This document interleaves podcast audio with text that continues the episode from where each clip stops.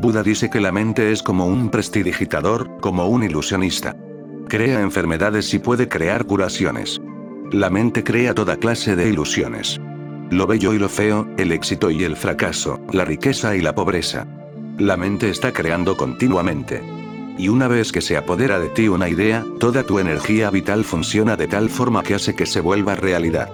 Cada pensamiento se vuelve una cosa, y cada cosa al principio era solo un pensamiento, y nada más. Vives en una especie de enfermedad. Buda dice que tienes que despertar de este estado hipnótico. El hombre tiene que ser deshipnotizado. El hombre tiene que ser consciente de que todo es mente. Tanto el dolor como el placer, tanto el nacimiento como la muerte. Todo es mente. Y una vez que eres totalmente consciente de ello, el ilusionista desaparece. Y lo que permanece es la verdad. Y esa verdad te libera. Tu mente es tu mundo. Tu mente es tu salud. Tu mente es tu enfermedad. Y si vives en la mente, vives en una cápsula, no puedes conocer qué es la realidad. La realidad se conoce cuando abandonas todas las clases de mente. Comunal, individual, social, cultural, personal. Entonces tu mente se vuelve universal, entonces tu mente se vuelve una con la mente del universo. Cuando no tienes una mente propia, tu conciencia se vuelve universal. La conciencia es eso.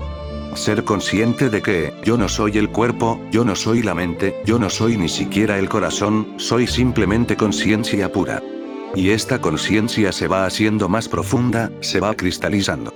La mente se vuelve cada vez más una sombra, su impacto en ti pierde toda su fuerza. Y cuando la conciencia se asienta al 100%, la mente simplemente se evapora. Cuando la conciencia se expande, la mente se reduce en la misma proporción. Si la conciencia es de un 50%, la mente queda reducida a un 50%. Si la conciencia es del 70%, solamente permanece un 30% de mente. El día que la conciencia es del 100%, ya no se puede encontrar mente. No hay mente. El cuerpo tiene un cierto límite de tolerancia, más allá de ese límite empieza a sentirse enfermo. Ocurre lo mismo con la mente. Y nunca consideres que el cuerpo y la mente son dos fenómenos separados, no lo son. El hombre es cuerpo-mente, es psicosomático. Todos los problemas son psicosomáticos, porque el cuerpo y la mente no son dos cosas separadas. La mente es la parte interior del cuerpo y el cuerpo es la parte exterior de la mente. Cualquier cosa que afecta al cuerpo puede entrar en la mente, o viceversa. Ahora bien, ¿de dónde proviene el poder de la mente? ¿De dónde proviene la energía que la alimenta? La energía que alimenta la mente proviene de tu identificación. Yo soy eso. Todo el poder de la mente reside en tu identificación con ella. Oriente ha roto ese puente. Por eso, el enfoque en todo Oriente consiste en encontrar un estado de no mente. Ese silencio. Esa pureza. Esa serenidad. Y la mente, con todos sus problemas, con todas sus raíces, ya no estará más ahí. Simplemente se ha evaporado, al igual que se evaporan las gotas de rocío con el sol de la mañana sin dejar rastro. No te compliques con la mente. Más bien, vuélvete un observador al margen de la carretera, y deja que la mente pase por la carretera. Pronto la carretera estará vacía. La mente vive como un parásito. La conciencia te conduce más allá de la mente. No se preocupa de entender los problemas de la mente, sus raíces. Simplemente deja la mente a un lado, sale de ella. Cuando te ríes de verdad, de repente la mente desaparece. Y toda la metodología Zen consiste en alcanzar la no mente. La risa es una de las puertas más hermosas para lograrlo. El hombre iluminado está fuera de su mente, pero tiene un completo control de su mente.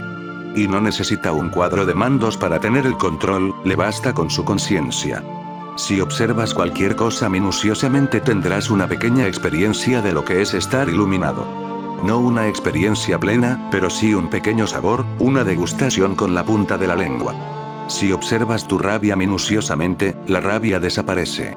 Si estás sintiendo un impulso sexual, obsérvalo muy de cerca, y en breve desaparece. Si las cosas se evaporan con solo observarlas, ¿qué decir de la persona que está continuamente por encima de la mente? ¿Simplemente consciente de toda la mente?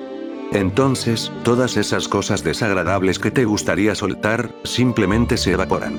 Y recuerda, todas ellas tienen energía. La rabia es energía. Cuando la rabia se evapora, la energía que deja atrás se convierte en compasión. Es la misma energía.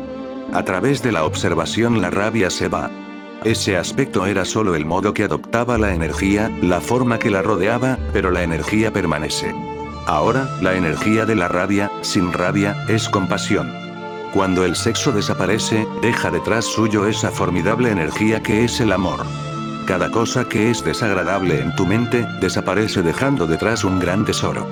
El hombre iluminado no tiene necesidad de soltar nada, y no tiene necesidad de practicar nada. Todo lo que es erróneo, se cae por propio impulso, porque no puede sostenerse ante su conciencia. Y todo lo que es bueno, evoluciona por propio impulso, porque ese es el alimento que la conciencia aporta. La meditación es cortar la raíz de los problemas. Y la mente es el único problema. Por lo que, a menos que vayas más allá de la mente, nunca irás más allá de los problemas. La meditación es una dimensión totalmente diferente. Tú simplemente observas la mente, y al observarla, sales de ella. Y lentamente, la mente con todos sus problemas, desaparece.